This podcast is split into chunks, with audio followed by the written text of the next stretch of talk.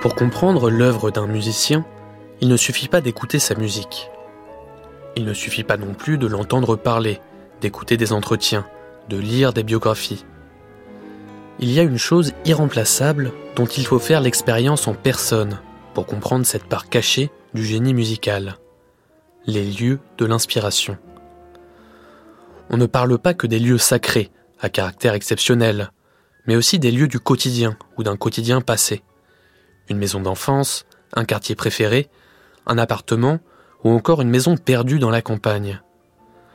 Dans ce numéro de Bon Voyage de Jacques Florent, le journaliste Max Favalelli se laisse guider par nul autre que le compositeur français Francis Poulenc dans les lieux qui ont marqué sa vie.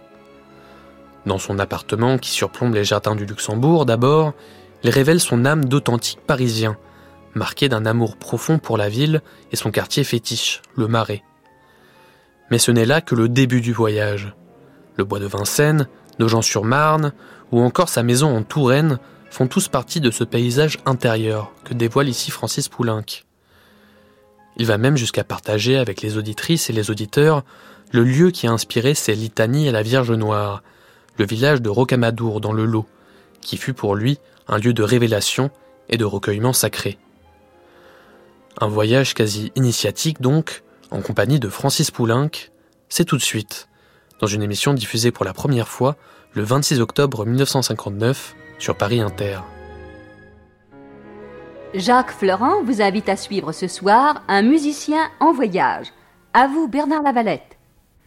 Eh bien, c'est à Paris, confortablement installé dans un studio de France 1 Paris Inter, que je vais vous raconter ce nouveau voyage. Depuis quelques jours, notre reporter et ami Max Favalelli a parcouru les routes en compagnie d'un musicien qu'il a entraîné de Paris jusqu'à Cannes, en passant par la Touraine et la Corrèze, pays où il a composé la plupart de ses œuvres. Certains d'entre vous voudront peut-être reconnaître au cours de leurs excursions ou de leurs prochaines vacances les lieux décrits ce soir, et c'est pourquoi, avant de vous en dire davantage sur notre illustre voyageur, je leur laisse le temps de se procurer les cartes dont ils auront besoin pour suivre son itinéraire. Il s'agit des cartes numéro 61, 64, 75 et 84.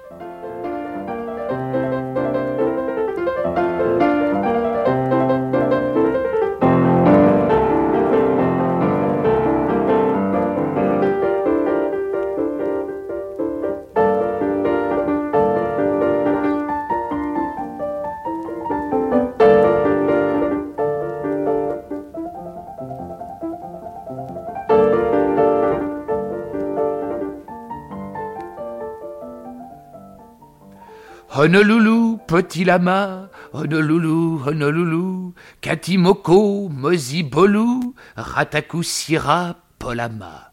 Eh bien, ce poème, extrait des œuvres complètes de Makoko Kangourou, a été choisi par notre musicien en voyage au début de sa carrière afin de composer une rhapsodie nègre. Le jour de la création de cette rhapsodie, le 11 décembre 1917, le baryton inquiet refuse de chanter. Le compositeur le remplace au pied levé et c'est un triomphe. Il est célèbre à 18 ans et il le reste. Curieuse destinée, n'est-ce pas Semblable à celle de son ami Jean Cocteau, où les poètes et les musiciens, adolescents de génie, donnent le ton sans désemparer leur vie durant, comme s'ils avaient acquis de droit divin une éternelle jeunesse et avaient été mis au monde, au grand monde, pour faire la mode. Mais euh, Makoko Kangourou n'est pas un nègre du Libéria. Non, nous ne vous emmènerons pas à Honolulu, nous ne rencontrerons pas sur un rocher la chèvre du Tibet, nous n'irons pas danser avec la baigneuse de Trouville, nous laisserons ces rêves qui témoignent de l'humour de notre musicien en voyage et de son esprit parisien pour la réalité. Le musicien qui fuit le Paris frivole va euh, travaillant de chambre d'hôtel en chambre d'hôtel, comme on entre en retraite au couvent, demande à la Vierge de Rocamadour d'inspirer sa musique religieuse et compose sur la Riviera le dialogue des carmélites. Contradiction? Non. Alliance des qualités du musicien français par excellence. Alors bon voyage, Francis Poulenc.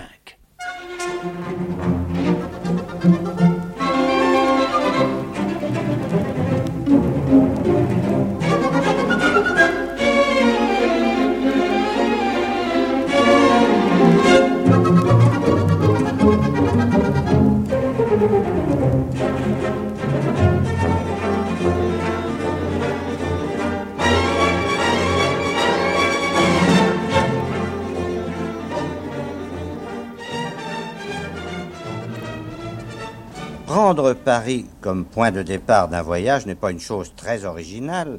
Ce qu'il est davantage et ce qui tend à le devenir de plus en plus, c'est de le faire en compagnie d'un vrai Parisien. Et M. Francis Poulain, qui est un Parisien authentique.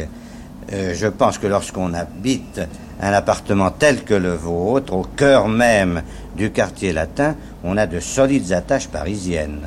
En effet, je suis purement parisien par ma mère et je suis avéronais par mon père. Et je suis tellement parisien par ma mère que cette maison où j'habite, je l'ai héritée de mes grands-parents maternels. Et je dois dire que ce quartier, je l'aime plus que tout dans Paris, car c'est un quartier vivant. D'abord, j'ai le Luxembourg sous mes fenêtres, et puis c'est un quartier, euh, comment vous dirais-je, c'est peut-être bête ce que je vais vous dire, mais c'est un quartier où on peut acheter du papier à lettres et de l'encre à 9h du soir. Vous comprenez, c'est un quartier vivant. J'ai horreur de ce qu'on appelle les beaux quartiers, comme dit Aragon, n'est-ce pas? Je déteste le 16e arrondissement.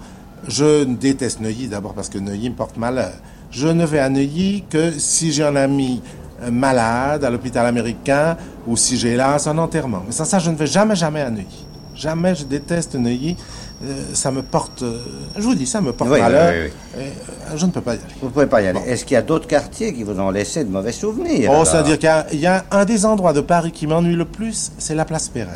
Tiens. Et imaginez-vous, par un bizarre concours de circonstances, j'ai eu à déchirer un matin un quatuor à cordes que je venais d'entendre chez mon ami Calvet. On a déchiffré ce quatuor à cordes. J'ai dit c'est une véritable horreur.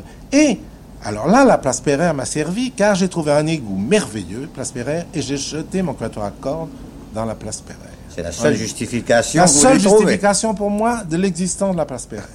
je déteste le quartier Monceau. Le parc Monceau, c'est joli, mais je déteste le quartier Monceau. Pour moi, Paris commence à l'étoile et puis alors s'en va vers l'est. N'est-ce pas? D'ailleurs, l'origine de ma famille, de tous les côtés, c'est le Paris de l'Est, puisque du côté de mon père, c'était le Marais avec les produits chimiques, et du côté de ma mère, c'était les bénisteries avec euh, le quartier Saint-Antoine. Donc, par conséquent, mon hérédité est de ce côté-là. Voilà. Je comprends très bien, d'ailleurs, quand on voit ces arbres admirables qui sont sous vos fenêtres, que vous ne vous éloignez pas du Luxembourg. Non, Il va non, non, pourtant non. falloir que nous le quittions. Eh bien oui, mes valises sont prêtes. Vos valises sont prêtes. J'ai été très surpris et flatté à la fois que vous me- m'empruntiez ma voiture, mais qui est très modeste au demeurant. Et je m'attendais à trouver devant votre trottoir euh, un- une voiture américaine somptueuse. Je n'ai pas d'automobile et j'en en aurai jamais. Car l'automobile est une chose qui ne m'a jamais tenté. C'est tout de même un luxe. Et alors, luxe pour luxe, je préfère, si possible, jusqu'à mon dernier soupir, avoir un jardinier. Je pars avec mon automobile, notez bien. Et je n'ai pas peur en automobile. Mais, pour moi, le voyage se résume par l'avion. Et j'aime, j'aime comme moyen de circulation les taxis et les avions. Voilà.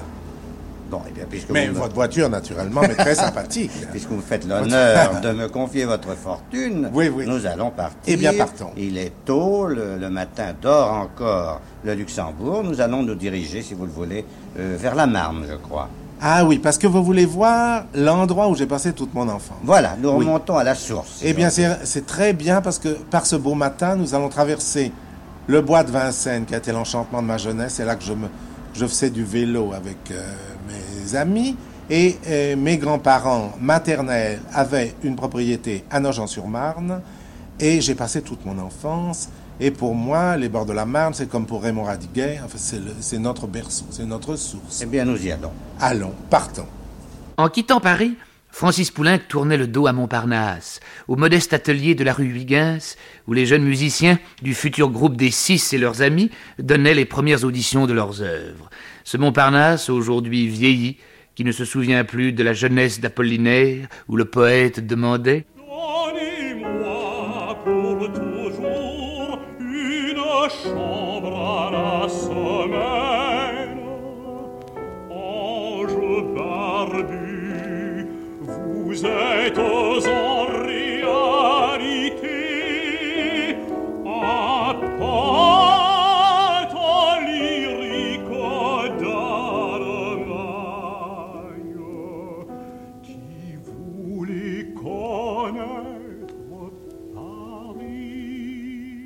De la rue Médicis, nos voyageurs rejoignaient le boulevard Saint-Germain et cette place de la Bastille d'où partait le train pour Nogent sur le viaduc de l'avenue d'Auménil. Là, Francis Poulenc aimait regarder les locomotives dans les arbres. Les trains, dit-il, partaient de la hauteur du second étage. Je n'ai pas eu besoin de surréalisme pour nicher dans un platane une locomotive.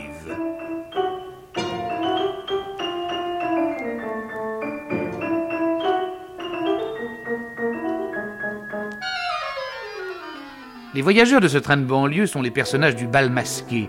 Si l'on peut dire que cette musique est parfumée de l'air du bois de Vincennes, de l'odeur qui monte des bords de l'eau, du goût de la friture, mais bien sûr, tout cela corrigé par l'élégance et l'intelligence du regard.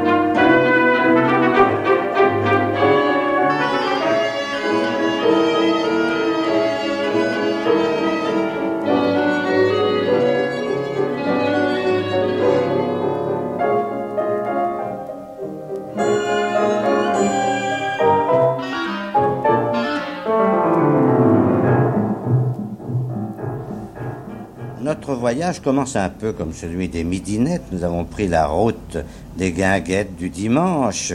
Mais pourquoi m'avez-vous amené, euh, Francis Poulenc, à Nogent-sur-Marne, dans le restaurant où nous nous trouvons?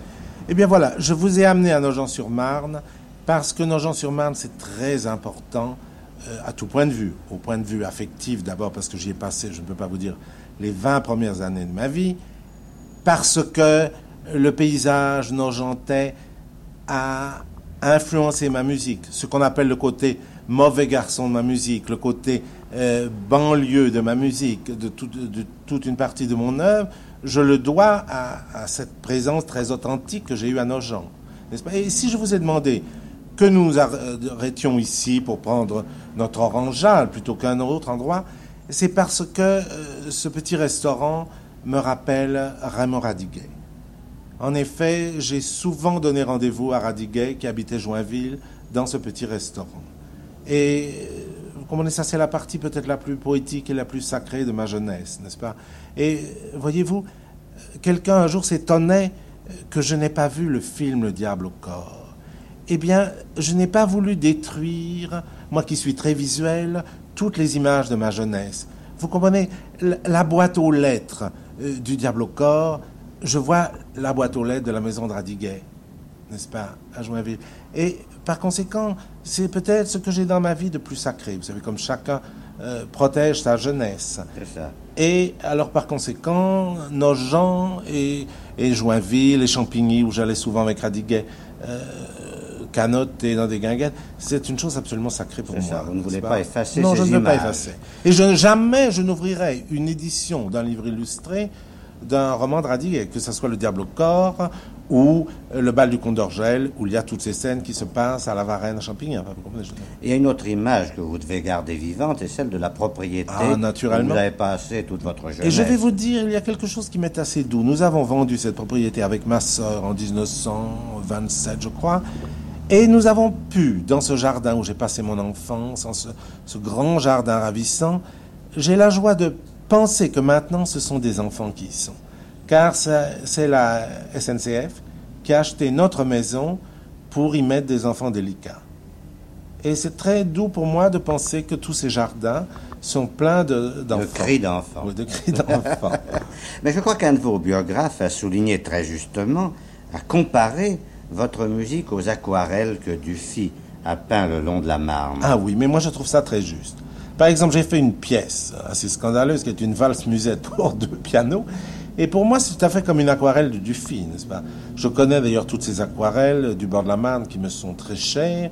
Et il y en a une surtout, enfin, je ne peux pas vous dire ce que j'aurais aimé la posséder, qui représente euh, le viaduc. Le viaduc de Nogent-sur-Marne, et des maisons en bas qui sont exactement les maisons de la bande à Bonneau. Vous vous rappelez que, Ah oui. euh, vous vous rappelez que Bonneau a, a dû céder euh, parce qu'on le mitraillait du haut du viaduc. Et alors vous pensez, j'avais à ce moment-là, je ne sais pas moi, 11 ans, nous, nous ne vivions que pour cette histoire de Bonneau, et- qui terrifiait la cuisinière de mes grands-parents, mais qui me passionnait, moi. Ça vous a beaucoup frappé. Beaucoup. Oui, oui, oui. Bien, nous allons trouver une autre bande un peu plus loin, mais une bande un peu plus poétique, j'imagine, tout au long de notre voyage. Nous Oui. allons probablement rencontrer tous ceux dont vous avez illustré les poèmes. mais oui, sûrement.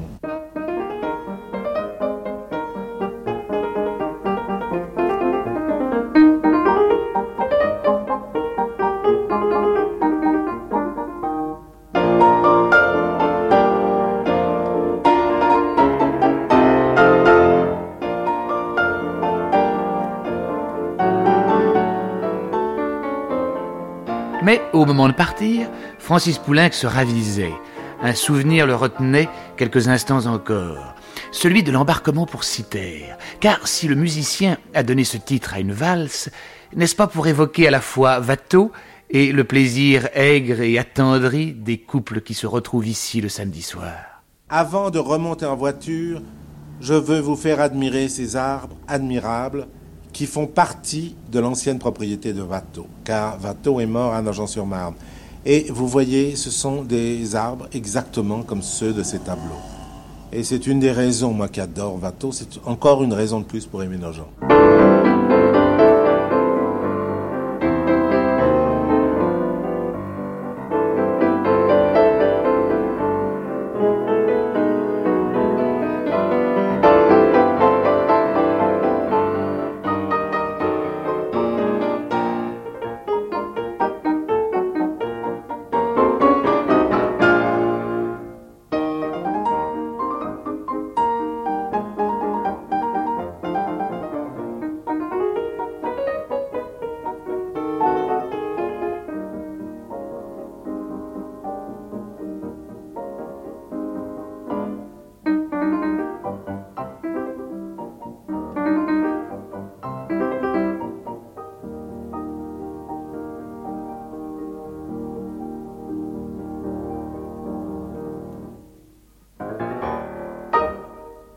Francis Poulenc quitte Nogent, contournant l'île de Beauté, où il a connu aux environs de 1912 une étonnante grosse rentière. Elle habitait un chalet mi-suisse, mi-normand, et passait ses journées entières assise sur son perron, vêtue d'une robe de soie noire, à se faire des réussites. Dans un fauteuil en rotin, quelques pas d'elle, une manière de Landru avec binocle, casquette de cycliste, lisait son journal. C'est elle dont il garde le souvenir comme une vieille photo dans un album de campagne, La Dame aveugle. La dame aveugle dont les yeux choisit ses mots. Elle ne parle à personne de ses mots. Elle a des cheveux pareils à la mousse. Elle porte des bijoux et des pierreries rousses. Dame grasse et aveugle dont les yeux saignent écrit des lettres polies avec marges et interlignes. Mais à peine les personnages de son enfance se sont-ils estompés qu'arrivant en forêt de Fontainebleau, Francis Poulenc retrouve un autre souvenir. Il s'est réfugié là avec ses parents pendant l'hiver de 1910, lorsque la Marne et la Seine inondaient Paris et sa banlieue. Il y découvrait chez un marchand le soleil d'hiver de Schumann. Je tournais mon piano, a-t-il écrit, de telle sorte que vers quatre heures de l'après-midi, je pouvais chanter cette mélodie en contemplant le soleil qui, tel un rouge fromage de Hollande, flottait à travers les arbres de la forêt couverts de givre.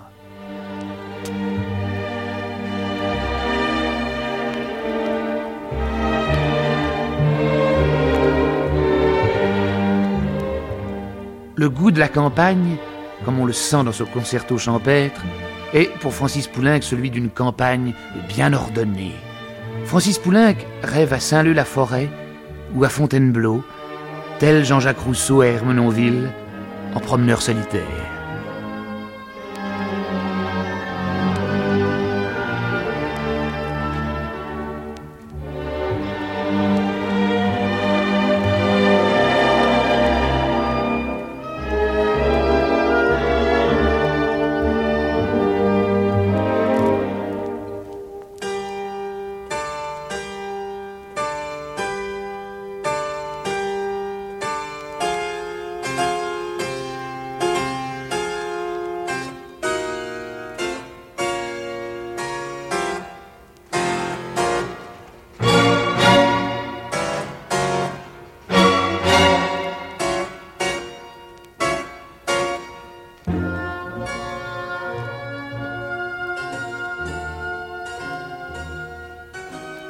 À l'orée de la forêt de Fontainebleau, les maisons ont encore un air de pavillon de banlieue. Les tuiles roses, les marquises au-dessus des portes, et sur les pelouses, les chiens en porcelaine n'y sont pas dépaysés. Des rives de la Marne à celles du loin, les paradis des petits retraités se suivent et se ressemblent. Mais si nos voyageurs ont laissé dans son île à Nogent la dame aveugle, en descendant droit sur la Loire, ils entendaient retrouver le souvenir de son poète, Max Jacob, dont Francis Poulenc dessine ainsi le portrait. Mon gilet quadrillé, et mon chapeau marron va mal avec les frusques, et mon chapeau marron va mal avec les frusques. Mon gilet quadrillé, habitons l'air étrusque, et mon chapeau marron va mal avec les frusques, et mon chapeau marron va mal avec mes frusques. Francis Poulenc arrivait donc sur les bords de la Loire, au village de Max Jacob, à Saint-Benoît. Écoutez, cher ami, puisque nous passons par Saint-Benoît-sur-Loire, je vous demanderai de m'arrêter cinq minutes pour que je fasse une prière à l'église, car euh, Mac Jacob, mon grand ami, habitait Saint-Benoît-sur-Loire, et la dernière fois que je l'ai vu, c'est en 1938, justement à la porte de cette église. Pour douce Vierge Marie, des cieux et du monde maîtresse. Faites prier par votre courtoisie, saints et et prenez votre adresse vers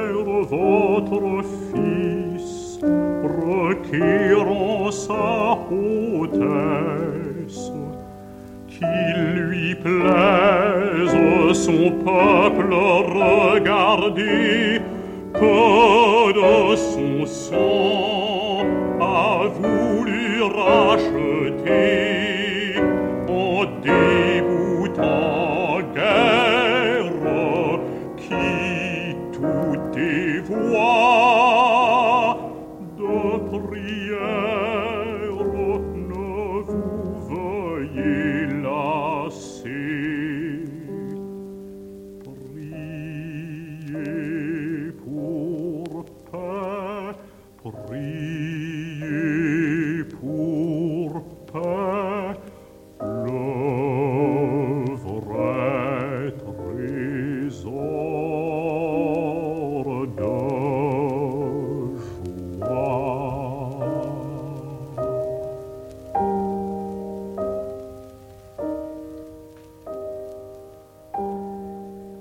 paroles de cette mélodie de Francis Poulenc sont de Charles d'Orléans, prière d'un sanctuaire de campagne, aussi belle et ancienne que l'église de Saint-Benoît, aussi simple que n'importe quel village de ce pays.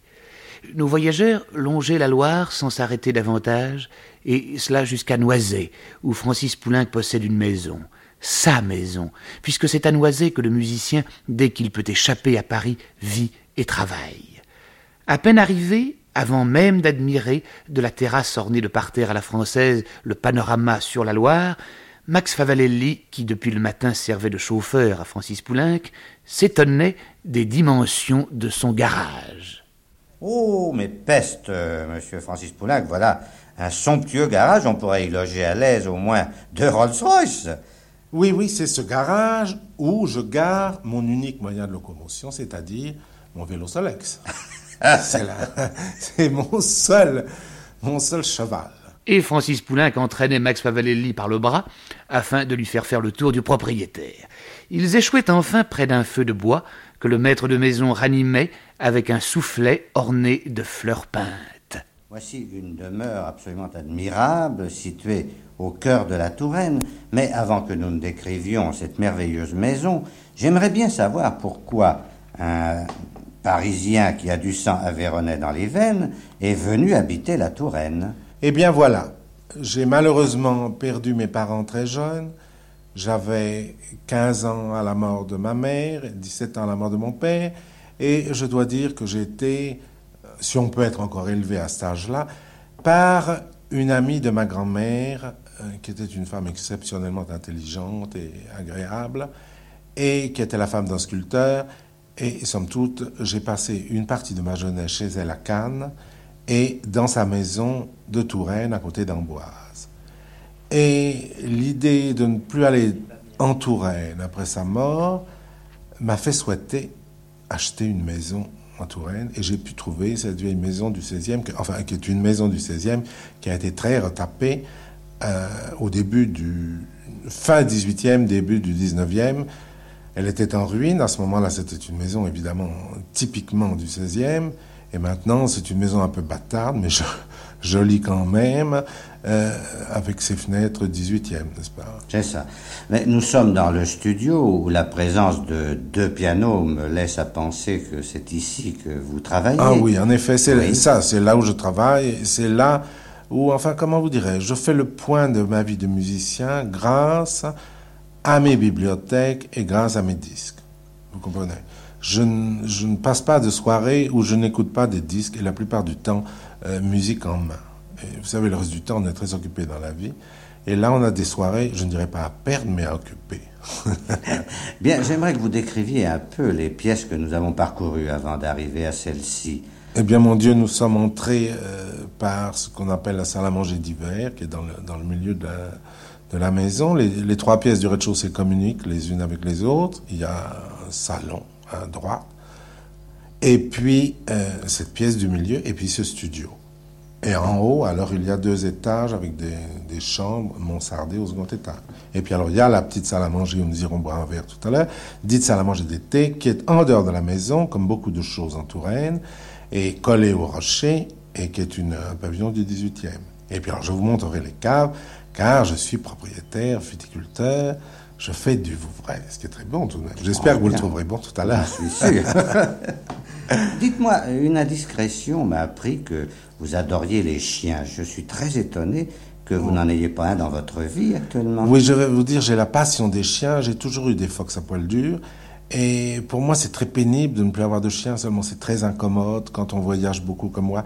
Puis les chiens sont malheureux à Paris. Mais j'ai la chance d'avoir un filleul chien, qui est un, un fox à poil dur, bien entendu, qui vient très souvent me faire des visites et jouer chez moi.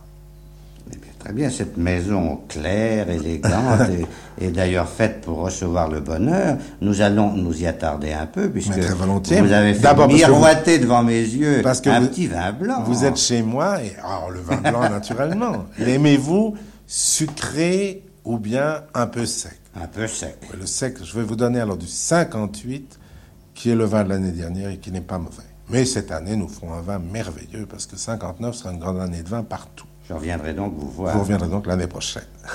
Je sais, Francis Poulain, que, que vous avez une tendance assez curieuse à écrire vos œuvres dans des hôtels. Mais à Noiset, tout de même, vous avez dû écrire des œuvres importantes, non? Oh, naturellement. J'ai écrit à Noiset, euh, à la fin de l'occupation, j'ai écrit, où j'étais prisonnier à Noiset, euh, j'ai écrit Les mamelles de Tirésias. Puis j'ai écrit également en 50, j'ai écrit Le Stabat Mater. Puis j'ai écrit mon cycle de mélodies tel jour, telle nuit. Naturellement, j'ai beaucoup travaillé à. Eh bien, puisque nous allons avoir l'hospitalité ce soir sous votre toit, nous allons coucher à Noiset, j'aimerais savoir demain quelle route nous allons emprunter. Eh bien, écoutez, puisque nous allons maintenant à Brive-la-Gaillarde, euh, nous allons prendre la route de, de Châteauroux, enfin de, de Limoges, et nous allons, euh, ça vous fera plaisir à voir, nous allons traverser Amboise, Parfait. qui est un- une ville euh, où j'ai habité également, et où j'ai composé une partie de mon ballet Les Biches à l'hôtel du Lion d'Or. Le lendemain matin, en effet, Max Favalelli et Francis Poulenc reprenaient la route et traversaient la Loire à Amboise, non sans avoir salué au passage cet hôtel où naquirent les biches, bleues et roses pâles, telles des Marie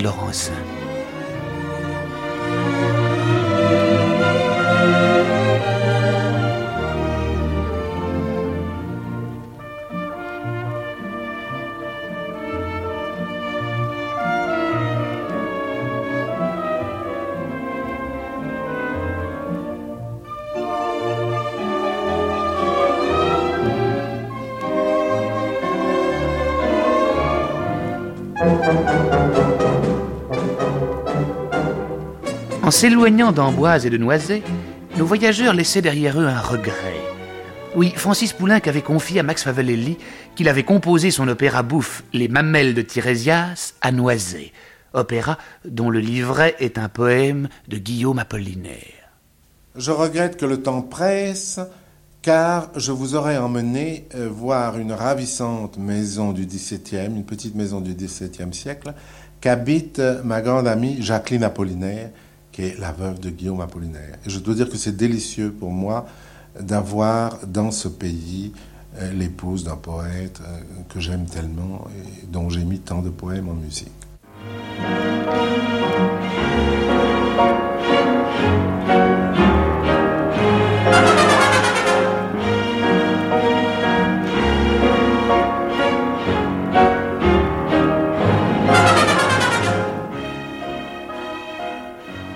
Les mamelles de Tirésias s'échappent de la guépière d'une malheureuse qui change de sexe pour s'envoler dans les cintres de l'opéra comique. Il faut dire qu'elles ont quelque peu troublé les habitués de cette honorable maison, enclins à pleurer plutôt qu'à rire des malheurs de Mimi Pinson, aimant se gargariser sur l'air des clochettes au lieu de lui préférer ce bon conseil. Faisiez guère, vous qui n'en faisiez plus. Public, faites des enfants, vous qui n'en faisiez guère, vous qui n'en faisiez plus. Vous qui n'en faisiez guère, vous qui n'en faisiez plus. Ou bien les voir, et puis chantez le matin et soir. Rappelez-vous ces enfants, et puis chantez le matin et soir.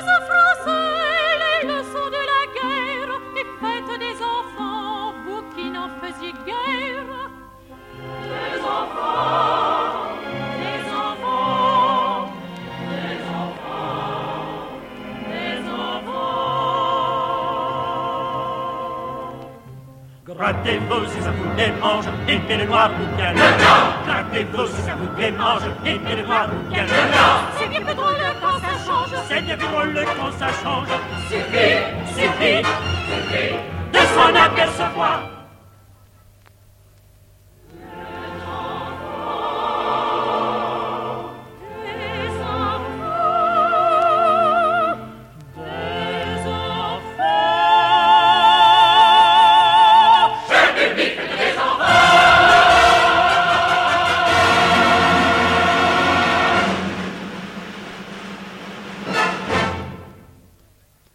Que conçus en Touraine, les mamelles de Tirésias n'ont absolument rien de tourangeau.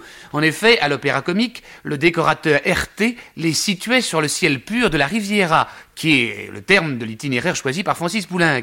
Mais celui-ci consacrait d'abord la seconde journée de son voyage à la Corrèze. La Corrèze où naîtra la musique religieuse de Francis Poulenc, comme y vécurent ses ancêtres bons catholiques, mais où d'abord, réfugié en 1940 à Brive, le musicien voulut amuser les enfants en leur racontant l'histoire de Babar. Un jour, pendant sa promenade, il voit venir à sa rencontre deux petits éléphants tout nus. Mais c'est Arthur et Céleste, mon petit cousin et ma cousine, dit-il stupéfait à la vieille dame. Baba embrasse Arthur et Céleste. Puis ils leur acheter de beaux costumes.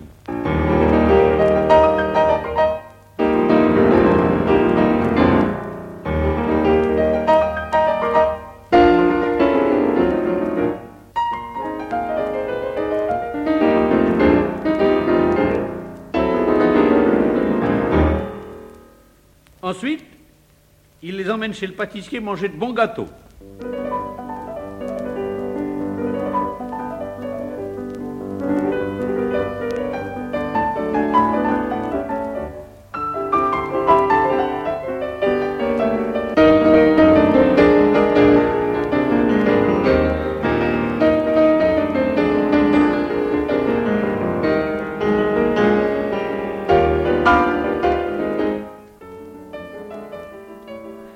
Voyageurs n'ont pas voulu s'arrêter, même pour déjeuner, avant d'être arrivés au pays, en l'occurrence à Userche. Bien, J'imagine que vous devez être un peu affamé, euh, Francis Poulenc, parce que nous avons non pas traîné en route, mais enfin vous avez tenu essentiellement à ce que nous déjeunions à Userche, nous et voici. Mais pourquoi ce, ce que j'appellerais presque un caprice? Non, c'est pas un caprice, parce que j'ai habité euh, pendant, voyons, en quelle année, je ne sais plus très bien. Les années se précipitent toujours. En, si, en 1935, j'ai habité 15 jours à Userche. Euh, Pierre Bernac, le chanteur, euh, qui donnait des concerts avec moi, avait loué un petit appartement à Userche et je suis venu travailler avec lui.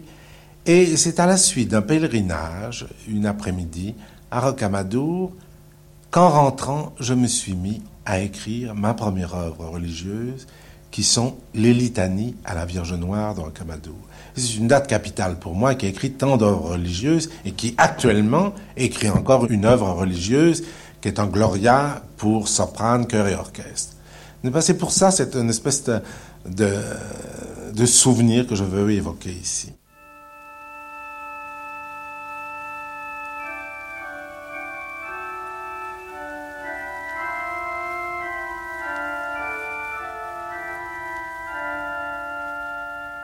Tout ce pays d'une beauté sévère, dont les habitants ont l'humilité des harmoniums de leur chapelle et la force des rochers de leurs montagnes, c'est pour Francis Poulenc le pays de Saint-Amadour. Oui, le petit Zaché de l'Évangile qui dut grimper dans un arbre pour voir passer le Christ. Saint-Amadour, dans du bois noir, a sculpté la Vierge qui allait transfigurer la vie et la musique de Francis Poulenc.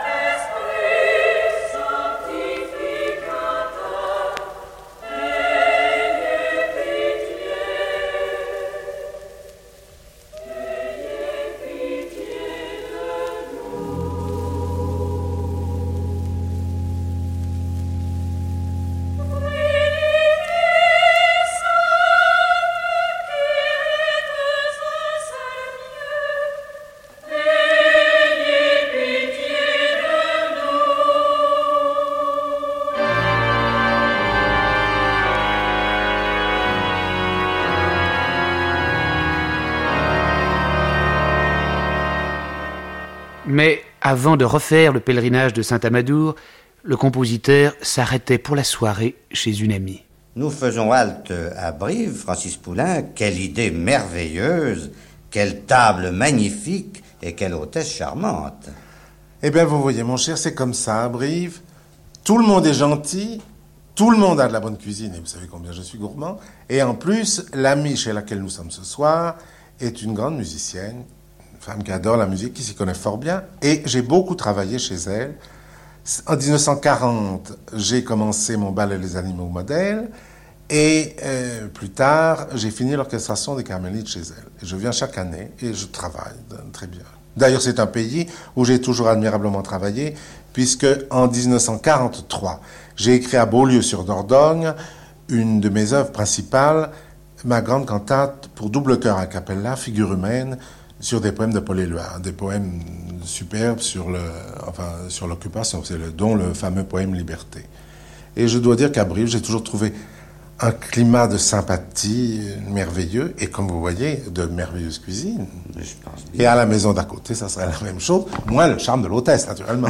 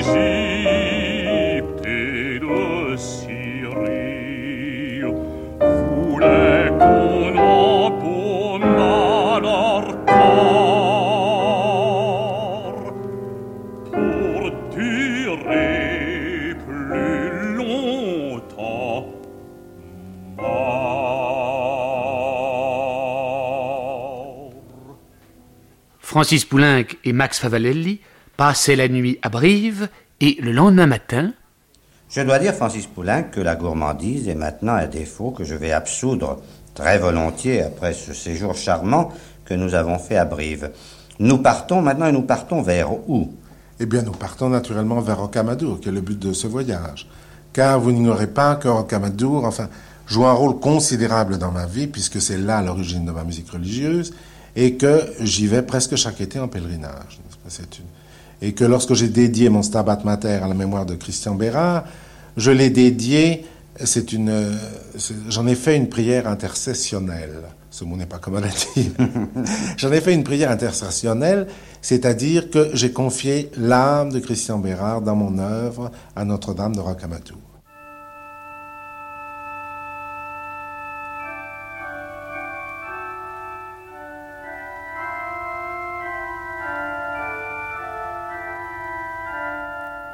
Je regrette, mon cher ami, que vous voyez Rocamadour dans sa toilette d'hiver, car lorsque j'ai été pour la première fois à Rocamadour en, juillet, en juillet 35, la cour était pleine de lauriers dans des caisses, de lauriers roses dans des caisses.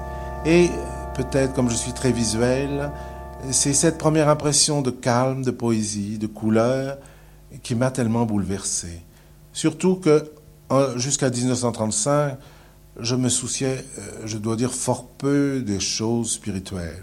Et ceci s'explique tout naturellement parce que la famille de ma mère était athée, et par contre la famille de mon père, euh, la famille avéronaise, profondément religieuse. Et j'ai tout à coup retrouvé là un choc, un contact. Vous comprenez C'est venu très logiquement, je ne peux pas vous dire. Et je n'aime pas les pèlerinages bruyants. C'est lourd, c'est très émouvant, mais il y a trop de monde.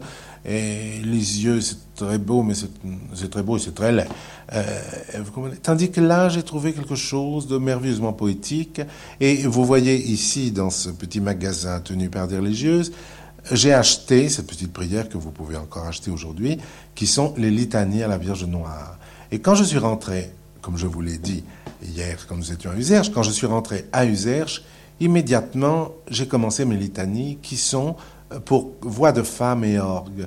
Et j'ai voulu donner à cette prière un côté euh, campagne. Vous comprenez? Que ça sente comme le pain de campagne. Et ce que j'aime dans, ce, dans c'est que je m'y retrouve calme avec moi-même. Et puis j'aime parce que je me confesse à Rocamadour avec un prêtre charmant et nous asseyons chacun sur deux chaises. Je n'aime pas les grilles pour dire ses péchés, vous comprenez? Je n'ai pas honte de rien dans la vie et je trouve que c'est plus commode. Tout ceci, je trouve à Rocamadour que je ne trouve nulle part ailleurs. Et c'est pour ça que je reviens chaque année. Et euh, même des œuvres profanes ont été mis euh, sous le patronage de Rocamadour. Quand j'ai écrit cette œuvre de, de révolte, euh, qui est figure humaine, je vous en ai parlé hier, D'ailleurs, quand j'ai écrit, j'ai fait un vœu à Rocamadour si je réussissais cette œuvre, n'est-ce pas? D'ailleurs, j'ai donné à Rocamadour en remerciement des carmélites et en remerciement de, ma messe autrefois, ma messe à Capella, j'ai donné deux objets que Jean Puforca a fait spécialement pour Rocamadour et qui sont également des objets rustiques, campagnards. Vous comprenez? Ça. J'enregistre cette confession à visage découvert. Ben voilà, c'est une confession, les seules que je tolère. Mais euh, après avoir euh, joui de ce silence ineffable, il va falloir que nous partions, car ce soir nous allons coucher dans un berceau, je veux dire le berceau de votre famille, à Espalion. Mais oui, j'y passe très rarement, malheureusement, mais toute ma famille, euh, enfin la famille Poulenc, est originaire d'Espalion. Et la, vieille propriété euh, de ma famille, qui est une de ma grand-mère, qui est une magnifique tour de Templier du XIVe siècle, est habitée maintenant par des cousins, euh, par un de mes cousins, avec une très nombreuse famille, ce qui est parfait. Car je, n'y vois pas un solitaire comme moi dans cette tour, à moins que je sois devenu moine. Alors donc, je vous propose de coucher à Espalion, et c'est un pays magnifique, et la ville est belle.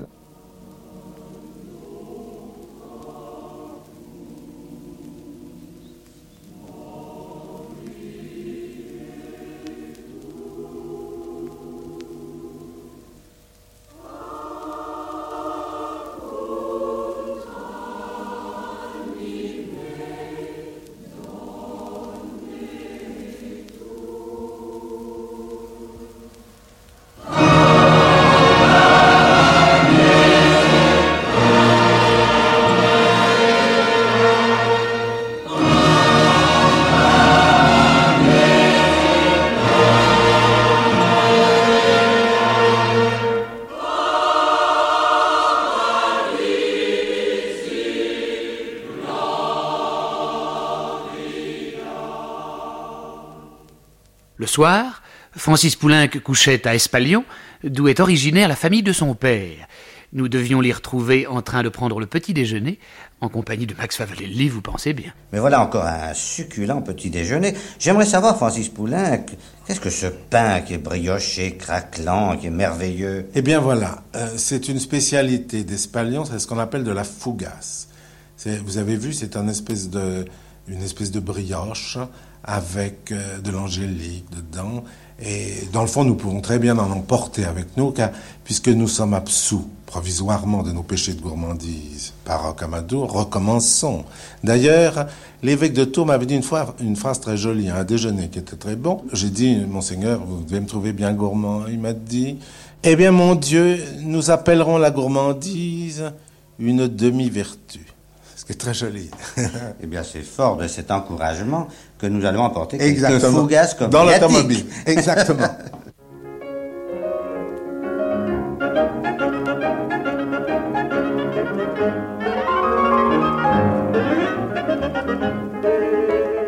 Pour se rendre d'Espalion à Marseille, la vallée du Gard offre au débouché du massif central le premier sourire du midi, un peu comme si nous retrouvions, après le péché, le paradis perdu.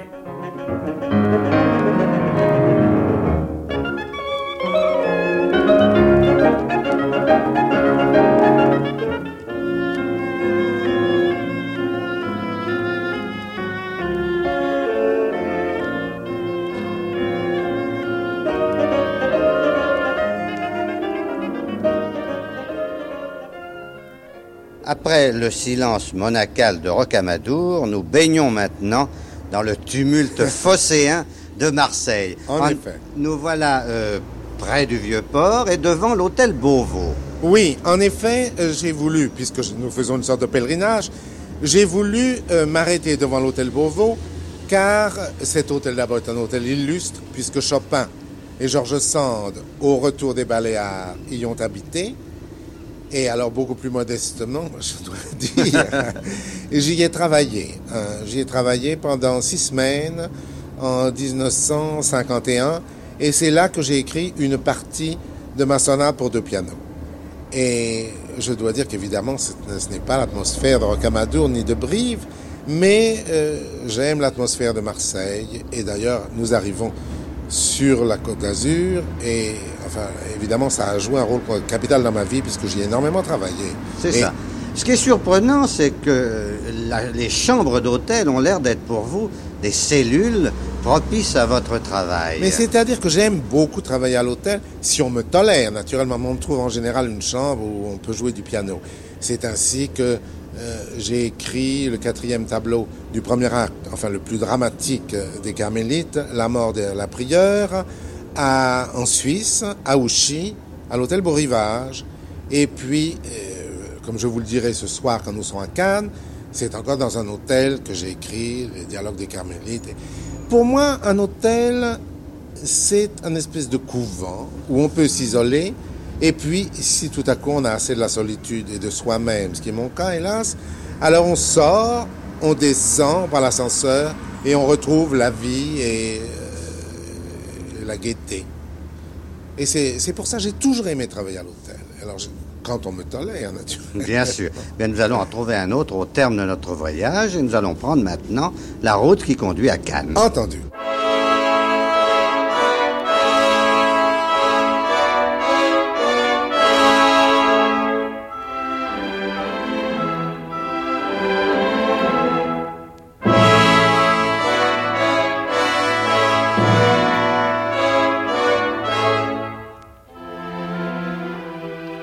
Francis Poulenc n'aura jamais fini de nous étonner.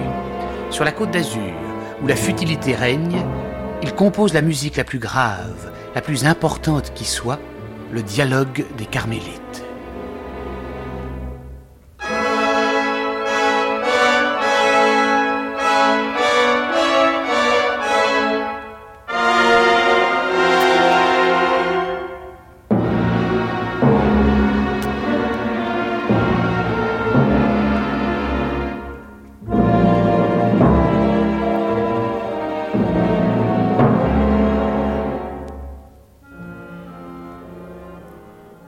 Terme de ce voyage, nous voici dans le lieu idéal, celui qui vous procure l'inspiration, c'est-à-dire une chambre du Majestic à Cannes sur la Croisette. Oui.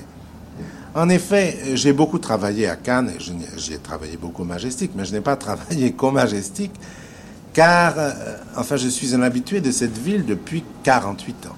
J'avais 12 ans quand j'étais pour la première fois à Cannes, et chez cette vieille tante dont je vous ai parlé, qui habitait la Touraine et qui m'a fait aimer la Touraine, elle m'a fait aimer également Cannes, puisqu'elle y habitait depuis toujours, et que c'est chez elle que j'habitais quand je, quand je passais l'hiver à Cannes, en 1927 par exemple, 1929. J'ai écrit chez elle beaucoup d'œuvres. Euh, j'ai écrit mon trio pour piano ou basson. J'ai écrit mes chansons gaillardes, le bal masqué. Et puis, je suis resté assez longtemps sans aller à Cannes, enfin, aller en séjour, je veux dire. Et puis, un jour, j'ai découvert que je pourrais très bien travailler à l'Hôtel Majestic. Et j'ai composé sept tableaux sur 12 des dialogues des Carmélites. Vous voyez que c'est. En effet.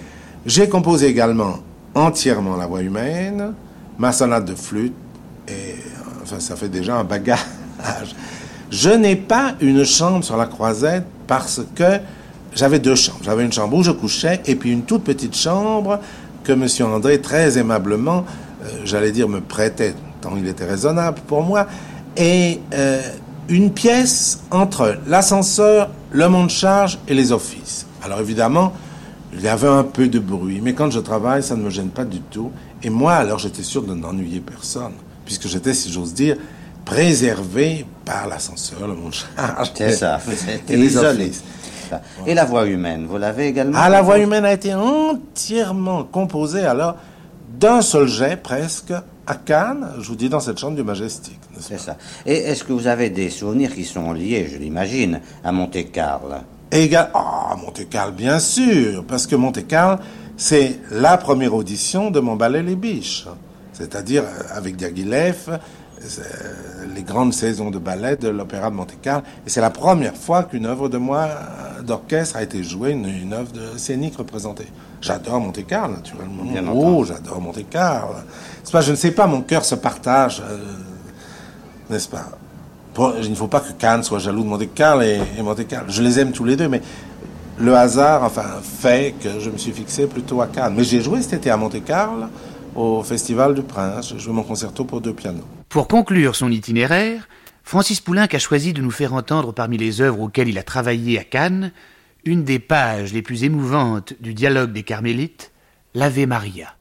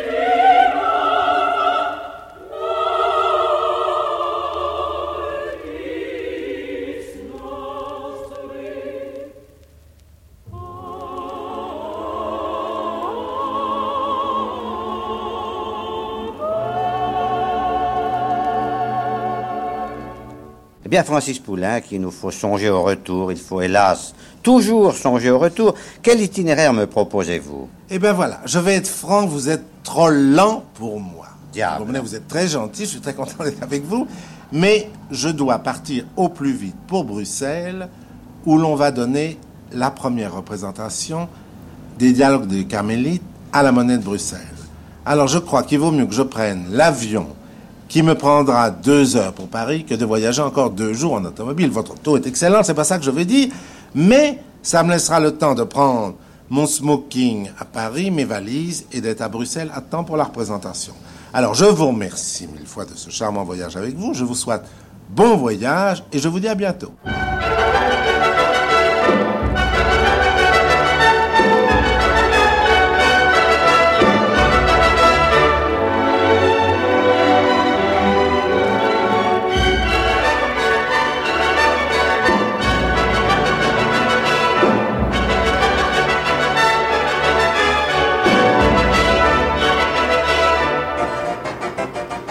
Vous avez pu suivre Francis Poulenc en voyage, accompagné par Max Favalelli et présenté par Bernard Lavalette. Collaboration artistique sur la route Émile Noël, en studio Jean Jusforgue et Suzanne David. Bon voyage est une émission de Jacques Fleurant, réalisée par Henri Soubéran.